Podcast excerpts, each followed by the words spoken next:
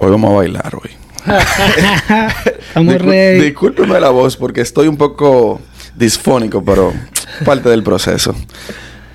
¿Cómo están ustedes, señores jóvenes? Muy bien, gracias, hermano. Gracias por la oportunidad. Gracias No, por la invitación.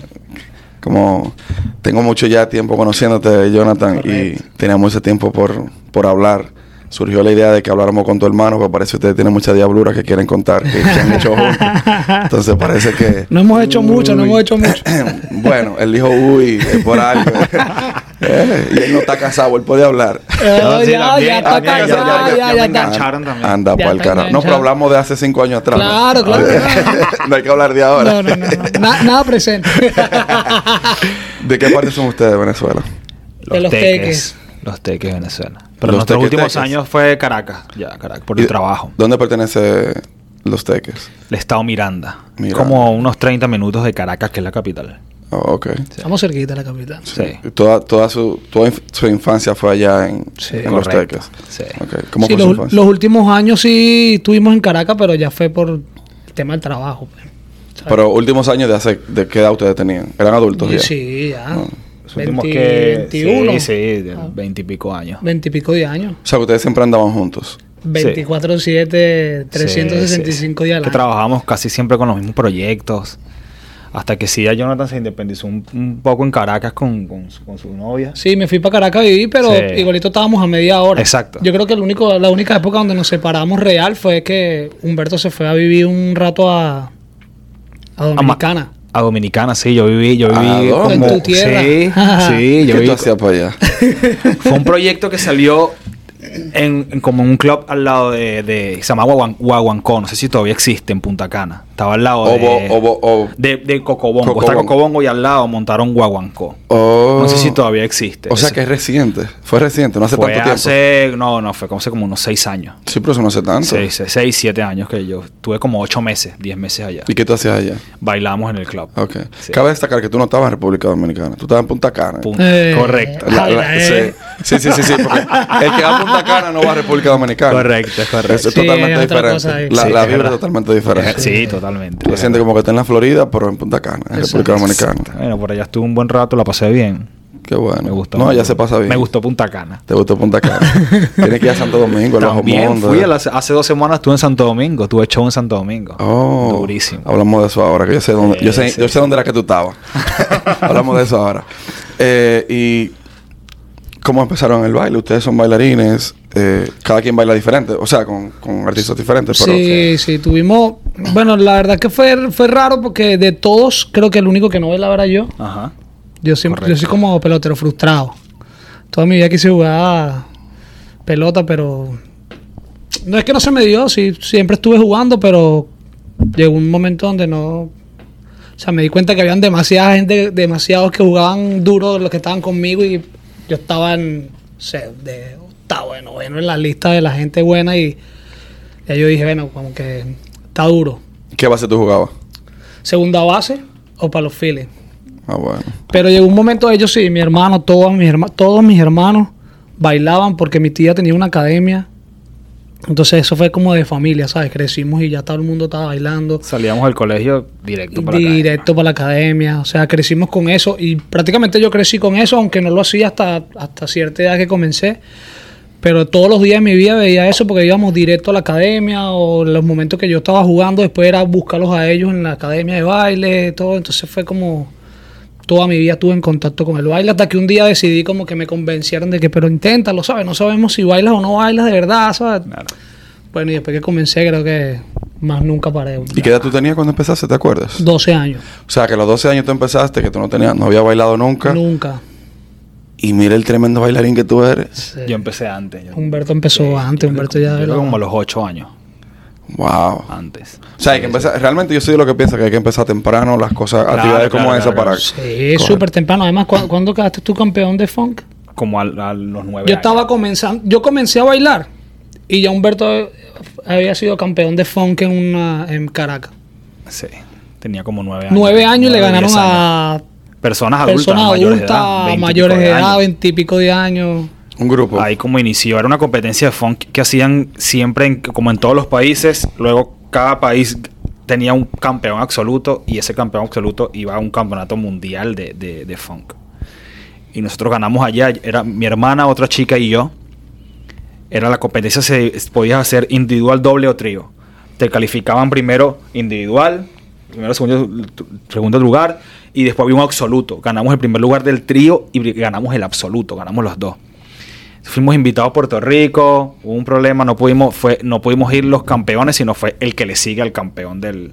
Pero ahí nació el baile. Ahí yo me acuerdo que fue como que yo dije, esto es lo mío. Esa es tu pasión, y ahí tú te diste cuenta. Ya, esto es lo mío y por aquí me voy. Tú sabes que es bien interesante y me encanta eso, que yo me siento hablar con personas que realmente se apasionan por lo que hacen. Y tú poder vivir de eso, eso es una bendición. Claro, porque tú estás. no tú- todo el mundo tiene la dicha. Exacto, tú no estás trabajando, tú estás Correcto. disfrutando lo que tú estás haciendo Sí. y recibiendo dinero por eso. Exactamente. Claro, hay una responsabilidad independientemente de todo, pero tú estás feliz haciendo lo que tú estás haciendo. Claro, claro. Totalmente. Ok. Duraron. Eh, ¿Qué tiempo bailando en, en- en donde ustedes empezaron, en los teques? O sea, como de qué, de qué tiempo a qué tiempo? Duré- yo duramos como 6, 8 años en los teques, Ajá. medio como formándonos, pero ya bajábamos de vez en cuando a Caracas, tomaba una que otra clase para ir fogueándonos con otra gente. Después nos fuimos de lleno a Caracas, nos invitaron a un casting y después ese casting, creo que hicimos el casting. Nos No agarra- quedamos, nos quedamos, quedamos como backup. Quedamos Eh, como backup de los principales con Chino y Nacho. Estaba Con Chino y Nacho comenzando. estaba Chininacho comenzando como dúo. comenzando como dúo. Entonces era como que, bueno, vamos, van a estar aquí en este proyecto como backup. Y a la semana siguiente nos invitan a otro casting. El, el mismo coreógrafo dijo como que ustedes no están para backup, ¿sabes? Ustedes no están Vamos para backup. Vamos, a invitarlos para otro proyecto que viene, que está comenzando también. Y yo creo que ustedes pueden ser principales en cualquier otro grupo. Nosotros, bueno, vamos. Llegamos al otro casting, quedamos en el otro casting. Me acuerdo que quedamos y a los dos días comenzaron los ensayos para un show. Teníamos que sí una semana para montar 12, 15 coreografías para un show. Fue una Wow. locura, una locura. Los ensayos comenzaban a las 6, 7 de la noche y terminaban a las 2, 3 de la mañana. Fue una semana súper intensa y creo que después de ahí, más nunca No paramos. Más ¿Y qué edad nunca tú tenías paramos. más o menos en esa época? Tú te- 20. Ve- como Y tú tenías como 20 17. años. No, yo, 21. yo sí, 21. Yo le llevo Es un mayor año que yo. Ah, él es mayor que tú, Sí, ok. sí, lo que pasa es que La vida le ha dado la más vida dura le a ha dado Jonathan más que- duro a mí. Me robaron el pichado, hermano. ok, tenían 21 años, pero tú dijiste que ustedes se separaron por, por una novia que él tenía en algún momento. O sea, como que él, él cogió su camino diferente. No, eh, Oh, eh, él Caracas. fue a vivir a Caracas. Jonathan, de los teques, cuando estábamos en los teques, Jonathan se fue primero a vivir a Caracas con su novia. Ah, Yo sí me quedé en los teques mucho tiempo más. Yo iba a Caracas, venía, bajaba a los teques por, por el trabajo, pero Jonathan sí se fue primero que yo a Caracas a vivir con la Nosotros somos. Es un, es un tema más allá de. de creo que de parte de ser, aparte de ser hermanos, creo que es un tema de un feeling duro. Él se fue para Dominicana y viviendo en Dominicana llegó un momento como a los ocho meses que fue una llamada así como que, mira, ¿qué vamos a hacer? ¿Te, te vienes para Dominicana o, o me regreso? O, Y ahí fue cuando empezamos a planear ¿Qué venirnos a hacemos? Miami. ¿Qué hacemos? Pero nosotros tenemos que seguir metiéndole juntos, ¿sabes? Estábamos, Sí. duramos ocho meses sin separados. En esos ocho meses yo ni siquiera fui a Dominicana por, ni por no. equivocación. No. salió nunca show en Dominicana, nada. Y fue como que, ok, Regresé a yo le Venezuela digo, y hicimos Chino y Nacho. El yo le último digo año de Chino y Nacho como dúo. no, tú sabes que mi plan siempre ha sido irnos a Estados Unidos y yo me quiero ir, yo me quiero ir, vámonos, vámonos, vámonos, vámonos, vámonos. Ok, me regreso. Boom, se regresó para Venezuela. Creo que ahí arrancó la última gira de Chino y Nacho. Ya yo estaba trabajando con ellos porque ya yo les montaba las coreografías tres, cuatro años atrás. Y fue como que decidí ir, bailar con ellos. Le dije, bueno, vamos a hacer esta última gira y nos vamos. Y así fue. Y otra vez juntos, pum, y nos vinimos juntos para Estados Unidos. Qué chévere. O sea, que más que más ustedes son brothers. Sí, Sí, sí, totalmente. totalmente. totalmente. Totalmente. Ese, ese momento que ustedes dieron a, a- empezaron a bailar con Chino y Nacho, que fue en, en el, en el casting, ¿ustedes sabían la magnitud de que podía llegar a tan grande ese proyecto?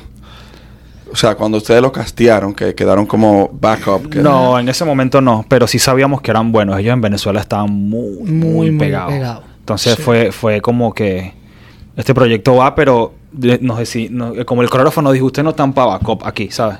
Por eso nos decimos por el otro proyecto que también fue un boom en Venezuela. ¿Y cuál era el otro proyecto? Se llamaba El Escuadrón, que era con Franco y Oscarcito. Oh. Era literal la competencia directa de Chino y Nacho.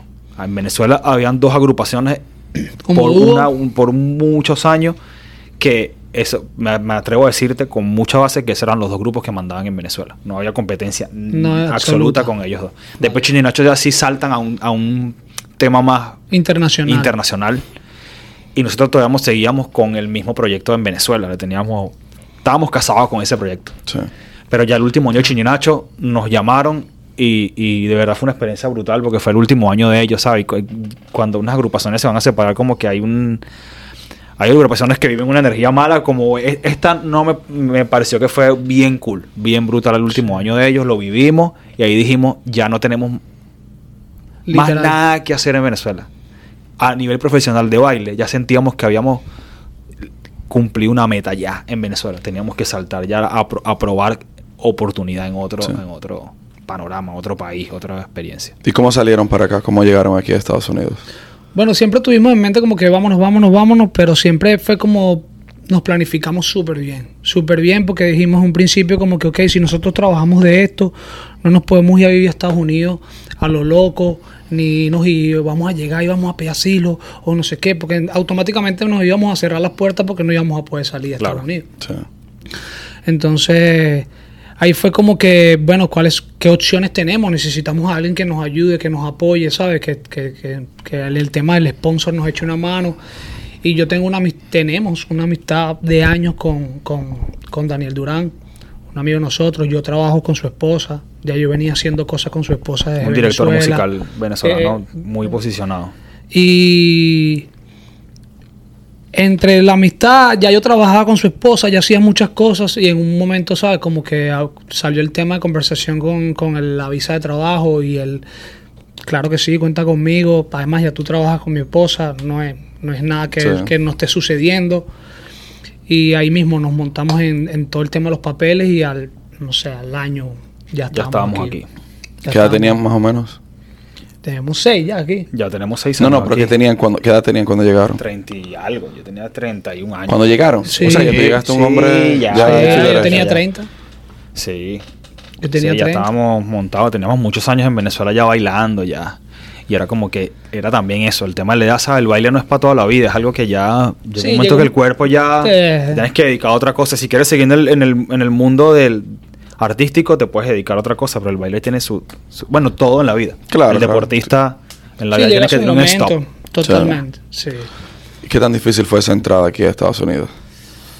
No fue, no fue No fue complicado, pero sí fue. Es que es un tema, es un. Yo creo que es un tema más mental que lo puede, que lo complicado. Yo creo Mental que como tú vengas preparado mentalmente. Y, bueno, monetario claro, fuerte. Sí, fuerte. eso sí.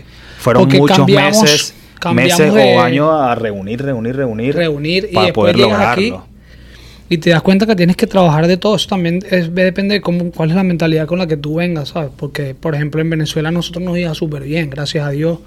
No. Nosotros no teníamos que hacer literal más nada, más nada. Yo me despertaba, tenía tres, cuatro clases diarias, montaba cuatro o cinco proyectos diferentes que le hacía coreografía, producción. Ya yo estaba trabajando como road manager con un grupo, como production manager con otro grupo. O sea, ya estaba también abriéndome campo en otras cosas, no nada más el baile. Entonces era coreógrafo de varios proyectos, hacía producciones en otros proyectos, ya estaba creando show.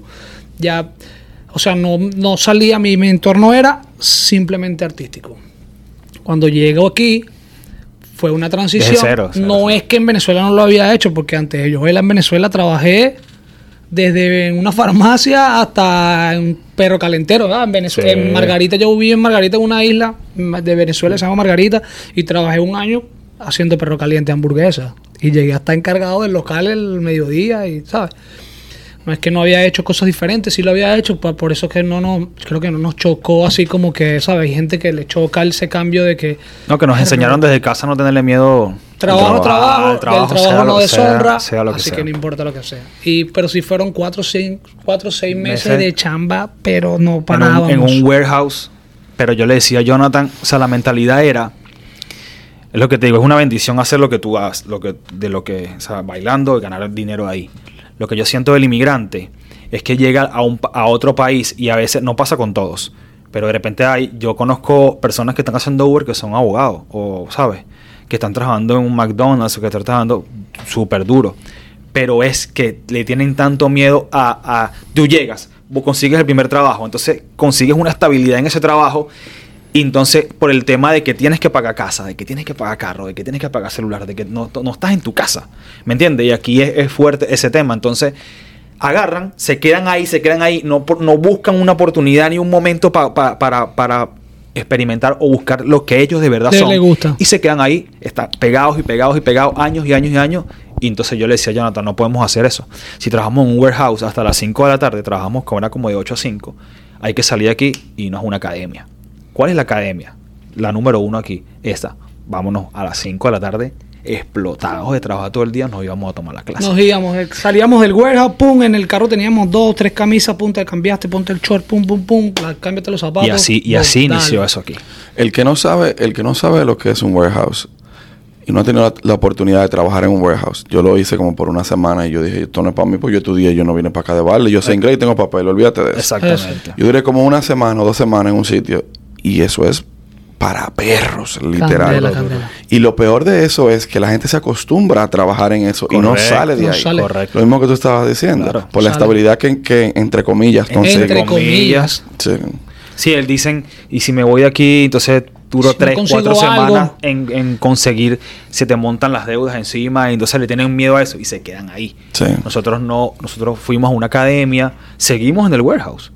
Fuimos a una academia y tomábamos clases en la academia y nos vieron en la academia. Y ahí fue el, una tarde, alguien le escribió a Jonathan que si estábamos disponibles para hacer premios lo nuestro o premios juventud, no recuerdo. Lo que nos Acabando vieron de en la llegar. academia. Teníamos como 5 o 6 meses aquí. Tú no tienes ni un año. Nada, nada, nada, nada. Nada. Y entonces ahí... Es que no paramos. Ese fue el, ese Ese- fin. Nosotros ajá. estábamos en el warehouse trabajando, pero no parábamos. Toda la semana íbamos dos, tres veces a la escuela a tomar clases. Dos, tres veces a la escuela a tomar clases. Dos, tres veces a la escuela. Entonces, creo que ese, ese, es- ese es la, esa- el logro fue ese. Nosotros buscamos ese momento. Pero Claro. ¿cómo lo buscas si no te dejas ver? Claro. ¿Me entiendes? No importa. Llegamos, llegamos a la casa. En ese momento vivíamos juntos. Nosotros duramos un año viviendo juntos aquí. Él con su pareja, yo con la mía. Y los cuatro llegamos y era como que no sabíamos si comer o no comer o nada más bañarte, acostarte a dormir porque no aguantaba. Pero siento que cuando llegó ese momento dijimos, ok, esto era lo que estábamos buscando. Claro. Por eso trabajamos estos seis meses así. Y ahí fue, nos escribieron. empezó- me acuerdo que al la siguiente semana comenzaban los ensayos. Los ensayos eran que si desde la mañana hasta, la tarde. tuvimos que parar el trabajo Y entramos en, ese momento. Entramos en, En eso de trance. que, que vamos a hacer con el trabajo. Son tres semanas de ensayo, son tres semanas que no vamos a, a percibir ni un dólar mientras los ensayos, porque tú ensayas y después haces los premios y después que Que te, te pagan. pagan. Entonces ahí entró ese temor, que la gente dice, Sí. no, no voy a hacer los premios, porque esas tres semanas de ensayo me jodí. Claro. Me- entonces no, no me voy a quedar en el warehouse trabajando.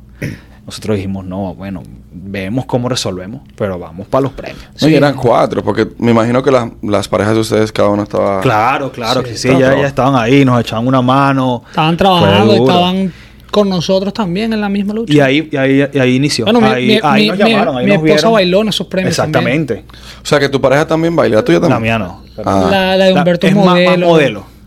Pero está en el mismo medio. Está en el mismo medio. Claro. O sea, no es algo que, que era desconocido. No, vinimos los cuatro a buscar eso. Entonces era como que, bueno, está bien, a ustedes les salió esta oportunidad. Entonces yo resuelvo aquí. Siempre estábamos en ese tema como que, bueno, yo te ayudo por aquí para que puedas hacer esto y tú me ayudas por aquí para que puedas hacer Total. esto. Sí. Que eso es una bendición. Yo, yo creo que desde ese momento que nosotros llegamos, yo digo, no sé si estoy equivocado, pero que este país es de dos.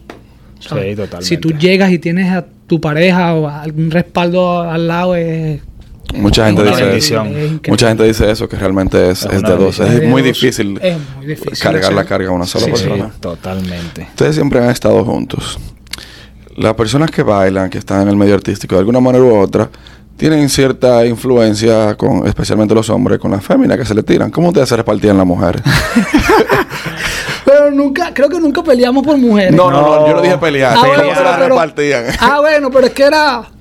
Humberto era más galán que yo siempre, siempre, siempre fue más galán. Y él pero- tiene diferentes gustos. Toda la vida. O sea, creo que no creo que no nos cruzábamos en, en ningún momento en el Para camino. serte bien sincero, yo era bien como. Como bien exclusivo, exclusivo con eso. O sea, me tenía que gustar Sí. Esta. Este no, este era más, yo más soy más desatado. loquillo, era más loquito. Jonathan era más suelto. Yo era era- más suelto. Tú eras de las que las mujeres dicen, con ese tuve yo. con ese tuve yo. Claro, yo- es más yo sí suelta, más suelta. loco, loco, Fue una loco. época loca, pero, pero después un momento que dijimos, mira, stop. ya está bueno. Ya está bueno. Es que fueron muchos años. Sí, fueron Muchos muchos, años. años. Mu- mucha diablura que hicieron. Sí, no, sí, sí, no, sí, no, sí. no, no, no, una locura. Nosotros, de verdad, que es. Cuéntame una anécdota ahí, por favor. Una. o dos o tres. Brother, no sé. Yo creo, que la- yo creo que lo más loco que yo viví, que vivimos, sí, porque fue en Venezuela. Fue en, Vene- fue en Venezuela con un artista que trabajábamos, no voy a decir nombre. y él planeó una rumba en un yate. Imagínate, éramos cinco hombres para 20 mujeres. La semana. Literal. Y él, y él tú, tú sabes el poder que tiene un artista Sí. Y el poder de, de- de atraer a las mujeres de ese artista. Que a veces yo eso lo critico mucho de las mujeres, el dejarse llevar a tales niveles, a tal niveles que el artista te diga A y tú A. Pero bueno, no las voy a juzgar, eso ya es problema de cada quien. Pero pasó esa película allá, de que él dijo, somos cinco hombres, son 20 mujeres y ellos están conmigo, son mis bailarines y lo que ellos quieran es como si fuese yo y eso para ella fue amén. ¿Me entiendes? Y te llegaba bien duro. una bolsita. Por favor, los teléfonos Los de la teléfonos bolsita. en el- en el- en la bolsita se guardan los teléfonos.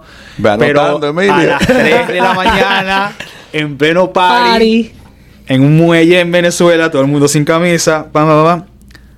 3 de la mañana, brother, pasó una pareja caminando que nos conocía a, A nosotros todos. y a él.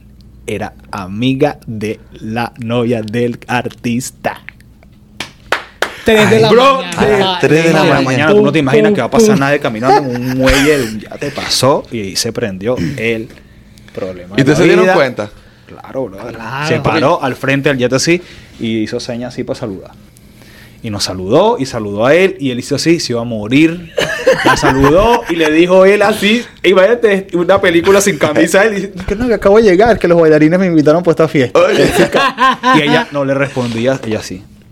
Viéndolo así de frente, fue bien feo. Fue una anécdota, te voy a contar, buena y a la vez mala. Sí. ¿Sabes? Fue, fue mala, fue este- muy mala. Pero como esas muchas rumbas con los artistas se, se vive esa, esa película. No todos, pero, pero sí. Pero un momento que dimos stop ya.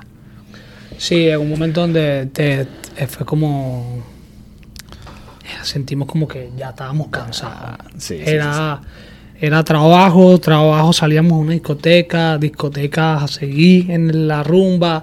Y párate y viaja para el siguiente día para otro lado. Y otra vez show, y otra vez discoteca, y otra Sí, vez no, no, no, party, y otra vez, y otra vez. Eso no hay quien lo aguante. No, no, no, no, Eso, eso- eso- No, no, no, mira, mira, yo, yo llegué tarde anoche a la casa y estoy yo muriendo. Mira aquí. Yo porque soy responsable. Bueno, imagínate. Nosotros en- dentro de, dentro de Venezuela, sin salir de Venezuela, llegamos hasta un momento, dos meses y medio sin llegar a la casa. Brother, y que, y que, y que con mucha humildad te, te, te puedo decir que hubo un, muchos, unos 5, 6 años en Venezuela que trabajamos con un artista llamado Oscarcito. Sí, que era Jonathan me había hablado. él- y Will él- también él trabajó estaba con también, Ah. él estaba muy muy pegado en Venezuela y logramos entre todo el equipo porque es todo el equipo brother en Venezuela era no era él nada más él como artista estaba muy pegado pero hubo un una una una auge tan duro con él con los bailarines hasta con los músicos sabes Sí. que a donde llegábamos era duro, era bonito, era brutal. Teníamos muchos seguidores de, en todas las etapas eh, del proyecto. El proyecto Sí. vivía muchos, tenía muchos seguidores. No tanto tan, como fan, hasta el mismo mundo artístico de Venezuela. Nos respetaba de una manera Por el muy show, brutal. por lo por el, que show, el hacíamos, nivel sí. de show que teníamos, los bailarines, los músicos, él, todo se logró. Es se tú logró. sabes, tú sabes que siempre la gente ve como. Siempre lo más duro es el que está al frente cantando, ¿sabes? Siempre Sí. es como que, bueno, que ah, los buenos, los bailarines, ah, bueno, los músicos. Exacto. No, con ese proyecto yo creo que ya lo veníamos haciendo cuando estábamos en un dúo, que la gente ya hablaba mucho, incluso nosotros trabajamos en un momento con Franco y Oscarcito, que era el escuadrón, y nos hicieron hasta programas de televisión solo los Exactamente. bailarines. Ya veníamos como cosechando esa, ese, ese tema donde la gente ya estaba Prestando Epa, la atención cuidado, a los bailarines. Cuidado que lo que está para atrás Ajá. también está duro. Le daban un reconocimiento a ustedes. Correcto. Exactamente. Después ya con Oscarcito fue, era él, eran los bailarines, era el tema de la banda que era increíble. Entonces se creó como que ese, sea, llegamos, todos fuimos como creciendo, no era nada más como que, ah, cool, Oscarcito. Lo demás es secundario. No, todo el mundo estaba... Entonces ya tú te imaginas el desorden que se armaba cuando llegábamos Sí, a prestaba, ciudades. Eso se prestaba. Yo me imagino. Efecto- abran paso, efe- abran efe- paso. e- efecto tarima le llamo Sí, yo. el efecto tarima. El efecto tarima. Sí, eso Vamos a esto, trae el saco y iba haciendo. El efecto tarima. Sí, es que también mucha- era. También se prestaba para mucho. Sí, Por ejemplo, sí, sí, salíamos de un show, entonces iba por una discoteca en la noche y entonces era ya la, la película, era la película. Tú llegabas a la discoteca y era, eh, nos hacíamos cola, pasábamos por el VIP, nos armábamos un área en el VIP, entonces todo, todo también se pone... se A tu pone favor, a tu cómodo, Te favor. pone a tu favor, ¿me entiendes? Era como que, bueno, gracias a Dios tuvimos una época, sol- años solteros también que estábamos... Sí, claro, claro. O sea, no era... Yo le voy a decir algo y que me disculpen las parejas de ustedes. Si ustedes no hubiesen estado solteros y hubiesen estado con ella, en esa temporada también lo hacen. También le hicimos hecho. Ajá. Oh, Sí, es que en esa época, en esa época estábamos chavos. Sí, sí, ¿eh? estábamos Yo creo que eso es una chamos. época de la Era- vida sí, que hay que vivirla, hermano. Claro. Hay que vivirla. Quiera o no, tienes Todo que el vivirla. mundo, ¿me tanto el? Todo. el- el hombre como la mujer como también. la mujer tienes Todos que tienen su vivirla, etapa de. hermano. Tienes que Suéltate. vivirla. Sí, tienes es que vivirla porque yo creo que esa, esas experiencias Claro. son las que te hacen después, a la- al- cuando tú formas una pareja, en ser Crecer. sólido, en crecer, ya, Claro, ya. ya. te enfocas en otras cosas, porque ya tú lo viviste, Sí. ¿sabes?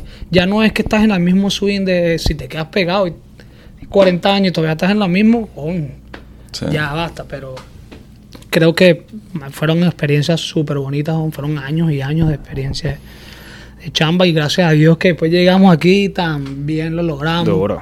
Seguimos trabajando de lo que nos gusta, seguimos haciendo cosas grandes, pero es duro, es duro, pero siempre digo que es mental. Si tú vienes a eso, vienes a eso y lo vas a lograr. Claro, eso es así. Totalmente. Después de los premios, ¿qué fue lo próximo que ustedes hicieron, si se acuerdan? después de los premios, hicimos esos premios. Recuerdo perfectamente que después de los premios, eh, uno de los coreógrafos que estaba dentro del- de los premios me llama, abre un grupo, un chat, así, y dice el chat dice Wisin y Yandel. Yo estoy pensando que son otros premios, jamás por mi cabeza pasó que... Eso fue hace seis años. Sí, eso fue, eso fue cuando llegamos, no, como, eso fue, ya teníamos como Un ocho año- meses, un un, año año aquí, aquí. como un año, ponte. Sí, hicimos los premios, después hicimos otros premios. Otros premios, exactamente. Y ahí fue que nos empezaron a llamar ya para proyectos, Él me dice, eh, eh, yo abro, los, abro en el chat y yo le escribo al asistente de él. Como que mira, era un chat que menos que son unos premios, hasta Wisin y Yandel, eh, porque era el regreso de Wisin y Yandel. Ellos se habían separado y ese fue su regreso. Me dice, no, no, Separado, no. regreso. Exactamente, Exacto. pero tuvieron como seis años, ellos tuvieron seis o siete años separados. sin hacer música juntos. Claro. Entonces, como que me dice, no, no, no, es que el coreógrafo está armando el grupo de que Wisin y Yandel regresa y te quieren del grupo. Brother, yo no hallaba qué hacer. Me acuerdo que llamé a Jonathan, llamé a Annie, a mi pareja, y fue una locura. Y, y ahí mismo, como al, al, al- al, no sé, al mes, a los dos meses, creo que fue Brian, Brian, Eh, Brian Abaya me Brian Haddad, hay que, que es un coreógrafo de la academia que íbamos, él viene Don Omar. Y le preguntaron a él por, mira, estamos buscando, y él dijo, este es el Hicieron, tipo un- para Don hicieron Omar. tres castings Exacto, para Don Omar. Nunca me llamaron para esos castings. exacto. Y este, este chamo que se llama Brian Abaya, para mí, ojo, para mí, sin, sin menospreciar a nadie, para mí, para mis gustos personales, a mí me parece que es el más duro con el que yo he tomado clase en En Miami. Miami, yo también. Es un genio, es un genio, un genio, un genio. Y él anteriormente, hace muchos años, había hecho proyectos o algo, había montado cosas, tuvo con Don Omar en un momento.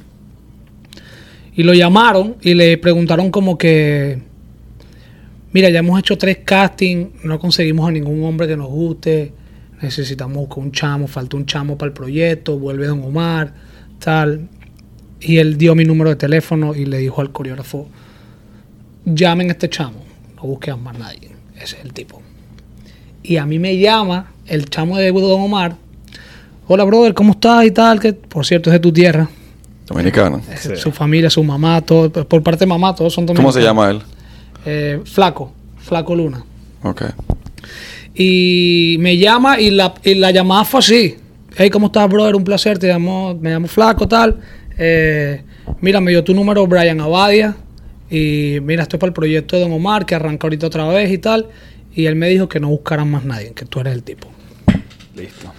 Wow, yo fue, fue como que estaba, estaba feliz por, por lo que me habían llamado, pero también estaba feliz por quien había, me había recomendado y la manera que me Sí, recomendaron, claro. ¿me entiendes? Para mí fue como que, ñera, que este tipo me, re- me recomiende y me recomiende de, ¿De qué esa manera? Fue como que, Claro. va, es la persona que admiro te está recomendando a ese nivel y de esa manera. Yo dije, tengo que romper. Pero espérate, una pregunta. ¿Primero fue lo de Don Omar tuyo o primero fue lo de Wisin y Yandel? Primero fue. Wisin y Yandel. Pero fue que si Wisin y Yandel y a los dos meses, Ese- tres meses me llaman a mí para Don Omar. Sí, hubo un momento que dijimos, los dos dijimos, bueno, ya no, ya no estamos en el mismo proyecto. Porque aquí, aquí es muy. Además, yo ensayé para Wisin, Pa' Wisin y Yandel. Es verdad. Yo ensayé porque y había, habían unas fechas donde iban a meter más bailarines. Exactamente, O exactamente. sea, no iban a hacer nada más dos bailarines, dos hombres. Eran dos hombres y cuatro mujeres. Y había otras fechas que iban a meter como cuatro hombres y cuatro, cuatro mujeres. mujeres. Y Jonathan Y ensayó yo y ensayé, Yandel yo me aprendí también, todas las exacto. coreografías de arriba abajo. Yo estuve Exacto. una semana, dos semanas como ensayando. semanas ensayando. Después de como que se decidieron que solamente iban a hacer dos bailarines. Y se quedó dos bailarines y cuatro mujeres en Wisin y Yandel. Fue difícil, fue difícil saber que no iban a estar juntos en el mismo proyecto. Sí, porque, porque como que veníamos con la mentalidad de vamos, vamos a tratar de coronar algún proyecto los dos. Los dos. ¿Me entiendes? Pero, pero cuando llegamos aquí nos dimos cuenta que es muy... Buscan cuatro hombres, cuatro hombres diferentísimos. ¿Me entiendes? Y nosotros tenemos, nos parecemos demasiado. Sí. No, no, no. Sí, entonces- si me lo dice, no te lo Entonces creo. fue como que siempre, siempre éramos por un proyecto, siempre nos agarramos para proyectos diferentes. Diferente. Uno para este proyecto, otro para otro proyecto. otro Diferente. proyecto. Pero, y, si- pero, y pero si- y por lo menos en los premios que bailábamos en la misma coreografía, Ajá. a mí me ponían de un lado y a Humberto del otro. del otro lado. Entonces, Ah, como era que como- sí. Pero bueno, pero, pero lo logramos, ¿sabes? Era como que Claro. ya hablábamos, ya, ya, ya, ya los dos nos comunicamos y decíamos, logramos lo que, que- lo que queríamos. Llegamos, hicimos premios, estamos hablando con un artista grande, que eso es lo que, lo que vinimos a buscar fue eso. Y lo logramos, Y ¿sabes? bueno, hablamos del trabajo, del warehouse. Sí. Te voy a contar una historia que viene con Don Omar. A mí me llaman, voy al primer ensayo. Obviamente ese primer ensayo yo llego y digo, ok, tengo que romperla porque me recomendó Brian Avaya y tengo que venir a matar. Yo no puedo quedar mal en este trabajo. O sea, me tenía el peso como de que lo que me habían, la persona que me recomendó, me Sí. recomendó duro. Ensayo una semana y media y voy para el Madison Square Garden con Don Omar. Ese era mi primer show En el Madison. Madison. en el Madison, que desde que yo tengo uso de razón en el mundo artístico, Bro, el Madison es lo toda mi vida soñé con bailar en ese lugar. Pero mira todo lo que pasa en esa semana. Una semana de ensayo sin parar. Yo era el único que no se sabía las coreografías de todo el grupo. Me aprendo todas las coreografías en una semana. Voy al Madison Square Garden. Vivo el Madison. Al siguiente día regreso a Miami y es el, es el, el Miami Bash que hacían en el American. Correcto. Y yo trabajaba de seguridad. Diablo, qué diferencia. Claro. O sea, eso es como estoy allá arriba y mañana tengo que estar aquí abajo. y ¿no, me pasó, yo estaba, y de paso yo era el que, el que dejaba pasar a la tarima directo principal. Y yo estoy parado así, y una chama que bailaba conmigo en Don Omar, que bailó la noche anterior en el Madison, me ve y me, es como que, ¿Y ¿qué haces tú aquí? Sí. y yo como que, que yo aquí trabajando. Tú trabajas de seguridad. Claro, pa- es que ella, ella es americana y no, no viven, no viven la diferencia como la vivimos nosotros que venimos de otro lugar, que somos emigrantes, que hay que Sí. trabajar, que. Y la chama. Y yo sí, yo trabajo de seguridad y tal, no sé. Y la chama, mierda, qué duro. O sea, ayer bailaste, hoy estás de seguridad, o sea, tú haces de todo. De todo. Lo que salga. Lo que salga.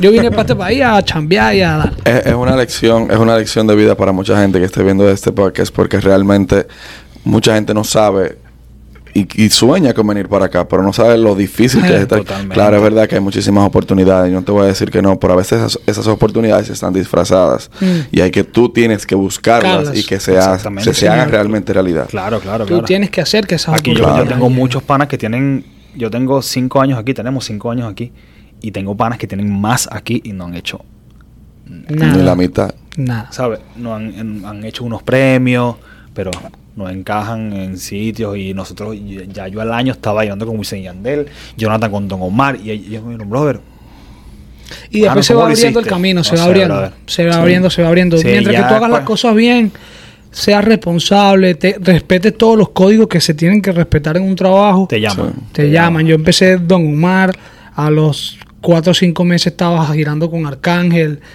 Fue como voy, que voy para allá. Yo quiero, se quiero- abrió quiero una brecha oh, increíble. Quiero llegar ahí, pero para cerrar esa misma parte, es lo mismo que hablábamos al principio. Es posible, probable, que esas personas que no han logrado, que ustedes han logrado, no tengan la misma pasión por el baile que tienen ustedes. Correcto. Entonces, cuando tú haces la cosa con pasión, las cosas se van dando. Llegan. Tarde que Llegan. temprano, pero llegan. Pero Exactamente. o sea que, Eso es correcto. ¿con cuánto, cuáles artistas tú has estado? Wisin Yandel. Osuna, Digo, ¿has estado o no? ¿Has bailado? Esa ya fue... Wisin y Yandel. De Wisin y Ya. Yandel hice Fonsi, Luis Fonsi. Ok. Fonsi hice Osuna. Co- a- De, de, de tour de- con esos tres. He hecho tour con esos tres. Y he hecho premios. Los premios, eh, eh, casi todos los premios los hice. Con los premios bailé con muchos Sí, artistas. Porque en premios los premios te- tienes, Sí, sí. tienes un gran la oportunidad de bailar con muchos Sí. artistas. Sí. Pero de gira Hice con esos tres. Con gira con esos tres. ¿Cuál ha sido la más cabrona? Wisin y Yandel, sin duda alguna. El- me imagino que el público es increíble. Sin duda alguna, bro. Eh, eh, y he hecho Yandel solo también. Unos shows con Yandel solo, pero, bro, esos dos tipos juntos, eh, Sí. eh, locura. no te puedo explicar la, la adrenalina y lo que se vive con, con Él, ellos. cuando él mencionó que él estaba en República Dominicana, era bailando con Wisin y Yandel. Yes, Realmente. ¿Cómo te fue para allá? increíble. República Dominicana ama a Wisin y Yandel. Y el público es alucinante. Sí. Ha sido uno de los mejores shows que he tenido este año. Ha sido, me atrevo a decirte, Chile y, y- Sí. y República Dominicana. Y eso que quien, quien lo organizó, no sé quién fue. No es un organizador como muy conocido de ella. Ok. Pero usualmente, yo vi una vez a Wisin y Yandel en un festival que, que hicieron allá. Y eh, eso- eso hace como dos, como 10 años de eso. Y ahorita El final. la energía que se está viviendo ahorita es como yo hice el tour de ellos hace tres años, que fue el de como antes. Y este se llama La Última Misión. Sí. Según las noticias o lo que ellos están transmitiendo, Lo que están es se- separan. Eh, es definitivo el, el- ya la separación como dúo. Sí. Ya, cre- ya ellos sienten que cumplieron lo que tenían que hacer como dúo. Entonces la gente tiene una energía con eso de que es la última vez que los vamos a ver. Sí. Entonces la gente está entregada y la energía que se está viendo es... Sí, no te sí. lo puedo explicar. ¿Y tú cuáles artistas has bailado? ¿Con cuáles? Bueno, en los premios he bailado mucho porque hacen muchas funciones. En, en los premios te toca bailar. A veces en unos premios te toca bailar cuatro, cinco, seis veces con diferentes, Diferentes artistas. Pero de gira he hecho Arcángel y Don Omar. Lo bueno de esto es que es el contraste de las dos generaciones. Sí, Exactamente. ¿Me entiendes? Yo estoy viviendo el contraste de las dos generaciones. ¿Sí me entiendes? Porque Humberto está bailando, ha bailado con ellos. Ah, bueno, Osuna es el más nuevo. de Osuna, los que es el más bailado. nuevo de los tres. Y. O sea, por, por la parte artística, artística y de respeto, me quedo con el show de Don Omar. Porque de paso, desde el primer show que hice, me di cuenta que el tipo es un. Es un super caballo. Pero un super caballo. La manera de manejar. Obviamente, la experiencia se le nota Claro. por donde sea, ¿sabes? La, la manera de manejar al público, el tipo a nivel vocal está super clean, está claro dónde va, dónde tiene que ir, dónde llega, todo. Es una locura. Y vives ese, vives esos recuerdos. Yo fui a ver a Don Omar en Venezuela weón, y tenía, no sé, 16 años, algo así. Creo que, creo, que, creo que una vez bailamos con el escuadrón para abrirle Abrimos, a a- Franco. a- Franco a- y a- Oscarcito sí, le abrió una broma, un show a, a, a- Don- y a- y a y a Wisin y Yandel. en Maracaibo. Brother, yo te puedo contar una anécdota que es, yo me acuerdo estar en el poliedro de Caracas y Wisin y Yandel, en un Miss Venezuela, y Wisin y Yandel iban a cantar en el, en el Miss Venezuela. Y yo recuerdo que nosotros, una movie, nos, nos, nos apartaron así, cien- por favor apártense, que viene llegando Wisin y Yandel con los bailarines y pasaron caminando, brother, y, y vimos el ensayo, yo vi el ensayo sentado de Wisin y Yandel y yo, qué duros estos tipos. Y yo veía a uno de los bailarines que se llama Kicker, que ese tipo eh, eh, tiene 20 años bailando con Wisin y Yandel. Y yo decía, brother, Kicker, ¿sabes? Y años después, estaba durmiendo con el pana que estaba bailando conmigo. ¿Me entiendes? Era Kicker, brother, el bailarín, Wisin y Yandel. Y esas son cosas que yo le digo a, a muchas personas que obviamente no tienen, de repente no tienen la misma oportunidad nosotros de, de- de venirse con una visa de trabajo o, o hay muchos bailarines en otros países como Dominicana, como Venezuela, que sueñan con vivir lo que uno, lo que uno está viviendo. Y no es imposible, porque lo viví. No, es imposible. Vi los ensayos en Venezuela. bailé abriéndole con otro artista a ellos, admiraba a los bailarines y hoy en día digo, bailé con ellos, son mis panas, dormí con ellos porque me tocó dormir en la invitación para girar y estoy bailando con Wisin Yandel. No vuelvo a lo mismo. Vuelvo a lo mismo. Te gusta, Total. tú le das para allá, no te cansas, tarde que temprano tú llegas. Búscalo. Exactamente. O sea que Esa es la clave. Y bueno, hice, hice esa gira de Don, hice la gira de Arcángel, que es el contraste de ese de la época, que me parece que es un genio. Arcángel es Arcángel es duro. un genio. y él, y él como que se echa al público en un Es un bolsillo. genio, un genio, un genio. Es un genio. En, en Don Omar fue como esa experiencia de "Mierda, la leyenda. Y con Arcángel era. Te conviertes como él, ¿sabes? Él, él tiene la actitud. Él- él tiene- él tiene un Él personaje su bien. actitud. Una película, una película. Y, y sales del show Sí. con la misma actitud, ¿sabes? Sales con ese fronteo así del loco. nah. Yo he visto, yo he visto unos videos que él sale. Yo tengo un flow cabrón. Y el loco se pone grande y es así. Sí, sí, exacto. Es así, tú lo ves en gigante con la actitud. No, el tipo un genio. Durísimo. Tipo un genio, me lo va, me lo va a ¿Cuál, hacer. ¿Cuál ha sido la que más te ha gustado de, de- de las que tú has participado? Si tuvieras que elegir la experiencia, ¿cuál? Arcángel. Arcángel. Ojo. Mm, El de, de girar, de girar, Don Omar. Podría girar con él tres años seguidos. Pero si me, si me hablas de que mierda, me lo disfruté así al 2000, los de Arcángel. Arcángel. Duro. Los shows que hice con él para mí, es que es eso, es eso lo que te estoy hablando. O sea, yo me transformaba. Yo creo que me transformaba. Yo no lo he visto También en el vivo. estilo de música. Claro. Creo que, o sea, aunque no se separa mucho de- a nivel musical de lo que están haciendo, pero es que Arcángel es, es el fronteo, es la- las barras, todo es- es- tiene una película. El tipo tiene una Sí. película montada y te llenas de esa energía. No, y tú sabes que lo, lo interesante de Arcángel es. Yo siempre veo las entrevistas que le hacen a él en todos lados. A mí me encanta escucharlo hablar Sí. porque él siempre hay algo que me, que me llama la atención Que- y como que yo lo algo que te queda. Y el tigre no cansa, No No cansa. cansa, no cansa. realmente. No cansa. Pero él cae mal y cae bien. Exacto. es según, es según Él, quien él lo vea. Dios, él es Dios, él es Dios Dios y el diablo. Sí, Él es según quien lo vea. Sí. Pero según yo tengo entendido, quien lo conoce sabe que él es una persona súper chévere. es súper chévere, pero, es, pero él es, esa es su personalidad. Esa es su personalidad literal. Yo eh, me ha tocado estar así en el lobby de un hotel y, y ha llegado él y nos, se sienta, ¿qué es lo que es, brother? ¿Todo bien? y tal, no sé qué. Porque normalmente no cruzas mucho con ellos, siempre, siempre llegan muy puntual a los lugares, directo Sí. a la tarima, directo. Sí, pues gente están súper cansada. En su, en su vuelta. Pero sí me- con él me ha tocado conseguirme los dos, tres veces en el hotel y te pones a hablar con el tipo y el tipo es, es cool, pero esa es su actitud. Siempre, él está en su flow. ¿me También entiendes? que No son es tipos no maduros. Es fingido, no es fingido. No es una persona fingida, que eso es, eso es, es- es algo de lo que también me, me parece cool. Porque hay mucha gente que cree, ah, no, este bicho es así porque tal, porque es la película. No, él es así. Esa es su personalidad. Lo que- pero eso no quiere decir que el tipo te va a ver en la calle, que lo que es tal, va a estar. No, No, no, Es un tipo tranquilo, normal. Tú te sientas a hablar con él. De paso, tener unas experiencias y debe, debe tener cuentos para. Sí. Si nosotros tenemos cuentos que tenemos 12, 15 años en la vida, imagínate, él debe tener cuentos infinitos, ¿me Sí. entiendes?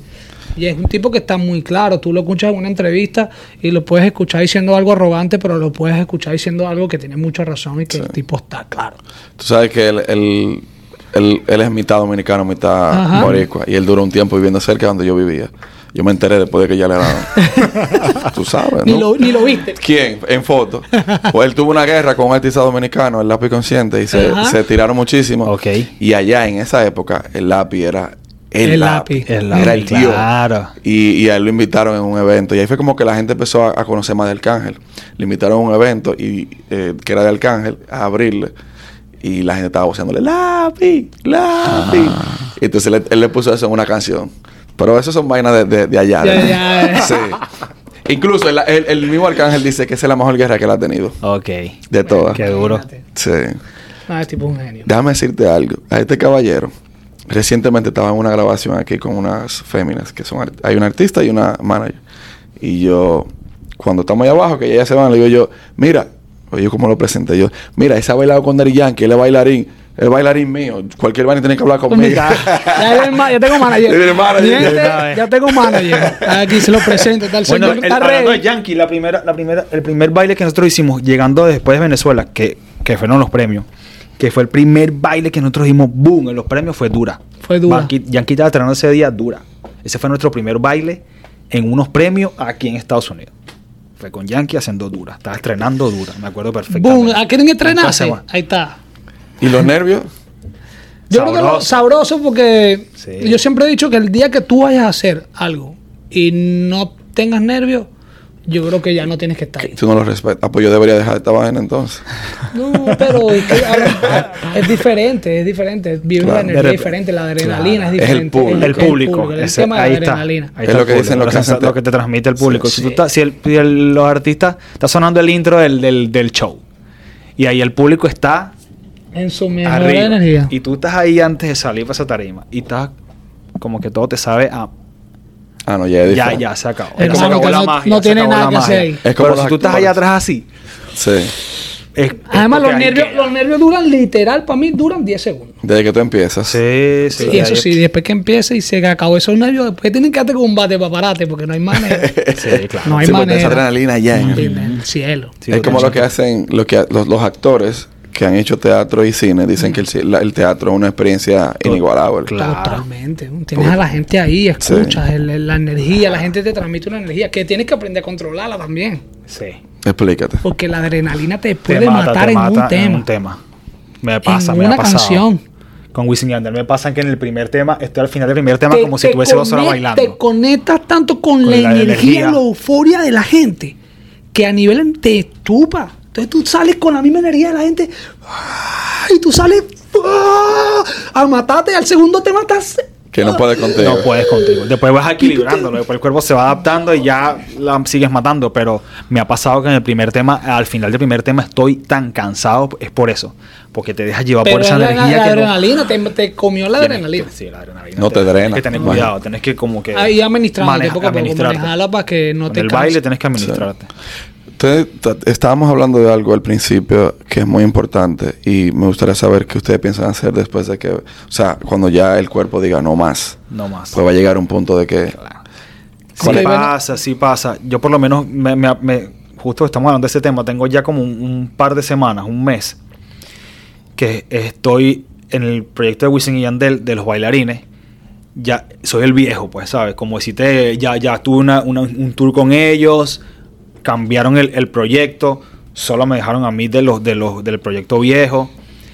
Entonces, como que tengo muy buena relación con todos los que hacen la logística del show de Wisin y Yandel en una conversación comiendo con un pana que se llama Cuajo, que es boricua, yo le digo, yo le digo Cuajo, ver, Cuajo, ya yo estoy pensando en, ¿sabes? No sé, un, par de años ya el baile pararlo, ¿sabes? Que, y, quiero, y quiero aprender otra cosa. Y él me dice, tú eres muy, muy inteligente, vente con nosotros para la...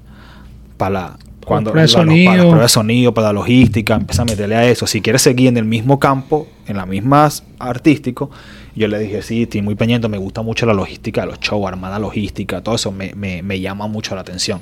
Entonces cre- creo que es algo que tengo ahorita muy pronto a, a empezar como a, a, estudiarlo, a, aprender que el día que deje de bailar quiero seguir en el mismo círculo artístico, Ya pero, ya, conoces. pero ya otra cosa, ya, Claro. ya más la logística, ya más otra otro entorno. ¿Y tú qué piensas hacer? Que tú das clases, pero Sí, yo doy clases, pero yo en Venezuela, eh, como te comenté hace rato, Sí. yo en Venezuela ya me estaba Ya. preparando para eso. Sí. sí. Yo, yo sabía que eso iba va a llegar, es porque es normal. No es algo que, que, que te puede pasar a ti y a otro no. No, es normal. Yo en Claro. Venezuela fui road manager de un proyecto y fui casi 3, 4 años production manager de un artista. O sea, me, me empapé porque me enamoré de eso también. Claro. Yo era de los que iba para las pruebas de sonido, veía, aprendía, preguntaba. Estaba siempre metido ahí hasta que empecé a trabajar también de ese campo. Después que llego aquí, hago todo lo que hago de baile y hace un año y medio empecé a reunirme con un pana, empezamos a componer. Yo siempre había estado millones de noches en mi vida en estudio, pero nunca era como, ¿sabes? Siempre era acompañando a un artista porque estaba trabajando con el artista o porque estaba Pero di con quién es, pana. di con quién ah, es. por ejemplo, Gust- iba con Gustavo para los estudios, Gustavo Elige, un artista venezolano. Y iba mucho con ellos para los Charlene, estudios. la misma Charlene. Charlene, la misma Charlene. Yo aquí en, en Miami iba 15 días de sesión con Charlene.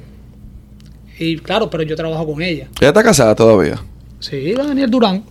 Daniel Durán es el venezolano. Director ¿Qué te de video. correcto. Eso. O sea, que yo vi a Charlene, discúlpame que te interrumpa No, lo que no, estaba hablando. Yo vi a Charlene en una película dominicana que fue la primera vez que, que ya la vi como en cine. Ok. Yo era un muchacho que se vio hace como 15 años. 14 años tenía yo. Claro. Me enamoré de esa muchacha de ese primer día. Lo máximo, hermano. Y, y después de que ella vino a vivir para acá, que se fue para Los Ángeles y vaina, eh, como que me cayó súper bien y como que qué chévere. No te voy a decir que estoy enamorado de ella, pero diablo, qué buena está Charlene. Ah, no, no, sí, Y, es súper talentosa. No, es súper talentosa. Sí, y baila durísimo también. Duro, canta Y bien, canta bien. actúa bien. Es muy dura actriz. Es dura. Completa en mano. todo. Súper dura. Sí. Súper dura. Es tu tierra. Sí. Se junta contigo y en 10 segundos empieza a hablar como tú que no trancadito así Yo, yo, te- yo le he escrito a ella para ver si grabamos, porque yo, yo supe que ella se mudó para acá. Ajá. Pero no, no se ha dado. En algún momento será. Se da. Y entonces empecé a hacer música con este pana. Esto fue como de. como de vacilón. ¿Sabes? Vamos a hacer música, vamos a hacer música. Después nos juntamos con tres panas más que también hacían música anteriormente, pero estos sí tenían años, años haciendo música, años componiendo canciones, haciendo cosas duras. Y empezamos a crear un proyecto donde fue como que, ok, vamos a hacer música para soltar música para la calle, lo que nos gusta, lo que queremos hacer. Y, y así comenzó y tengo un año y medio ya en ese proyecto. Ya hoy en día estamos haciendo, vamos a hacer, terminamos ahorita un EP, vamos a soltar un EP, seis canciones, ya tenemos listo el disco, estamos en la pelea que si lanzamos 12, 15, 20 canciones. Entonces creo que estoy descubriendo también otras cosas que me lo disfrutaba anteriormente sin estar involucrado y ahora me lo estoy disfrutando más estando involucrado dentro del tema. Me dijeron, eh, una de las personas con la que él estaba diciendo que, que está trabajando es Wallo. Hay un podcast ya que salió. Eh, me dijeron que grabaron una canción, que tú grabaste una canción. Ya, gra- ya grabé una canción y tengo que un quedó verso. brutal, me dijo. ¿le metiste? Le metí, le metí. Me dije, ah, tú no sabías. No, me estoy Ah. No, pero tú escuchaste, tú escuchaste. Te tienen sombra. Tú escuchaste una, te escuchaste una. Ah, no, no. Yo ya yo, yo no canto. O sea, no, nunca me, me he dedicado ni que me he preparado para eso. Pero obviamente tengo tres, cuatro panas al lado que los locos son genios aún y es como que siempre están como que sí puedes hacerlo, vámonos por aquí, haz esto, ¿sabes? Te guían y fluye y ya. ¿Qué vamos a hacer? Si hay que No, grabar, hay que grabarla. Claro. Sí. Además, nada, hay que intentarlo, uno nunca sabe, ¿sabes? Eh, además, me lo estoy disfrutando. Creo que descubrí, descubrí este último año y medio de mi vida que me lo disfruto tanto como él. Me encanta estar en un estudio haciendo música. Pero no en el escenario cantando, ¿o sí? ¿Te, ve- No, te- porque no, lo he vivido cantando, no lo he vivido. Pero creo que me lo vacilaría, porque sería como que está haciendo algo diferente, pero no. Porque yo siento que voy a estar en mi energía de baile, Claro. pero haciendo algo nuevo. ¿Me entiendes? Sí. ¿Qué tiempo tenemos, Emilio? Tenemos 50 minutos. Yo tengo una, una pregunta que quiero hacerle a ustedes. Si bien es cierto que ustedes han girado con personas de alto calibre, también es cierto que hay públicos que no ayudan a las presentaciones. Correcto. Yo quiero que ustedes me digan, cada uno, una anécdota, con quién, con qué artista que el público no ayudó y dónde fue si pueden. Que no ayudó en el sentido como que estaba apagado. Porque tú acabas de- tú, de- tú dijiste, por ejemplo, que República Dominicana tiene una energía muy fuerte, Sí, qué sé yo. Todos los artistas dicen lo mismo de allá. Pero hay países que depende del artista, tal vez como que no funciona igual. No sé por qué. Lo que pasa es que es que es difícil con este tipo de artistas, ¿sabes? Porque Sí, de- como por, por lo menos, exacto, El o el mismo Zuna, el mismo Fonsi, Sí. el público siempre va a estar arriba. Pero, y con todo y eso, lo he vivido. Yo creo que lo que pasa es que no me gustaría decirte el país, porque obviamente, como que, ¿sabes? Como que siento que como Comprometer. comprometerme a. No te quiero meter al medio. Exactamente, ¿sabes? Pero. Pero brother, es que puede fuimos- ser, fuimos- puede fuimos- ser- fuimos- que- es que- ojo con esto, porque puede ser que digas el país, pero no quiere decir que todo el país es igual. Porque, por ciudad. ejemplo, yo puedo decir, la ciudad. Exacto. yo puedo decir que fui a Perú, un show. ¿A qué ciudad? ¿A Lima? No, no fue en Lima, Lima fue increíble. Yo Bolivia, brother. En Bolivia. Sí, brother, estuvo bien apagado ese show. Como bien no- no me acuerdo el lugar estuvo donde bien fui apagado. yo. La gente estuvo, o sea, era como que sí, no, sabes, era fue una y nosotros y también nos pegó mucho fue en La Paz, la altura eh, también estaba, nos comprometió a nosotros, a, a ellos cantando, nosotros como bailarín, teníamos que ponernos oxígeno. Wow. Todo. Entonces, entonces yo creo que de repente fue eso que nosotros teníamos la- nuestra mente. Estaba más, estaba más en que saliera bien el show, por lo mismo de que no podíamos respirar Sí, bien. energético. Nos ponían oxígeno y el público no ayudó. O sea, fue como una suma de que nosotros teníamos eso, más el público no lo sentí como Al metido al nivel de... Estuvo muy bien, pero no al nivel que uno espera. Creo que ese ha sido uno de los shows que yo he dicho. Bueno, ah, bueno, te voy a contar una. Tengo, por ejemplo, yo hice dos shows, do- hice dos fechas en, en Paraguay con Don Omar.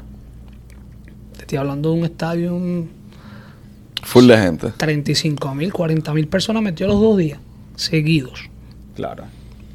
Eso es para que tú, la energía esté... Pero desde que entras hasta que sales, a- pero hasta al 2000.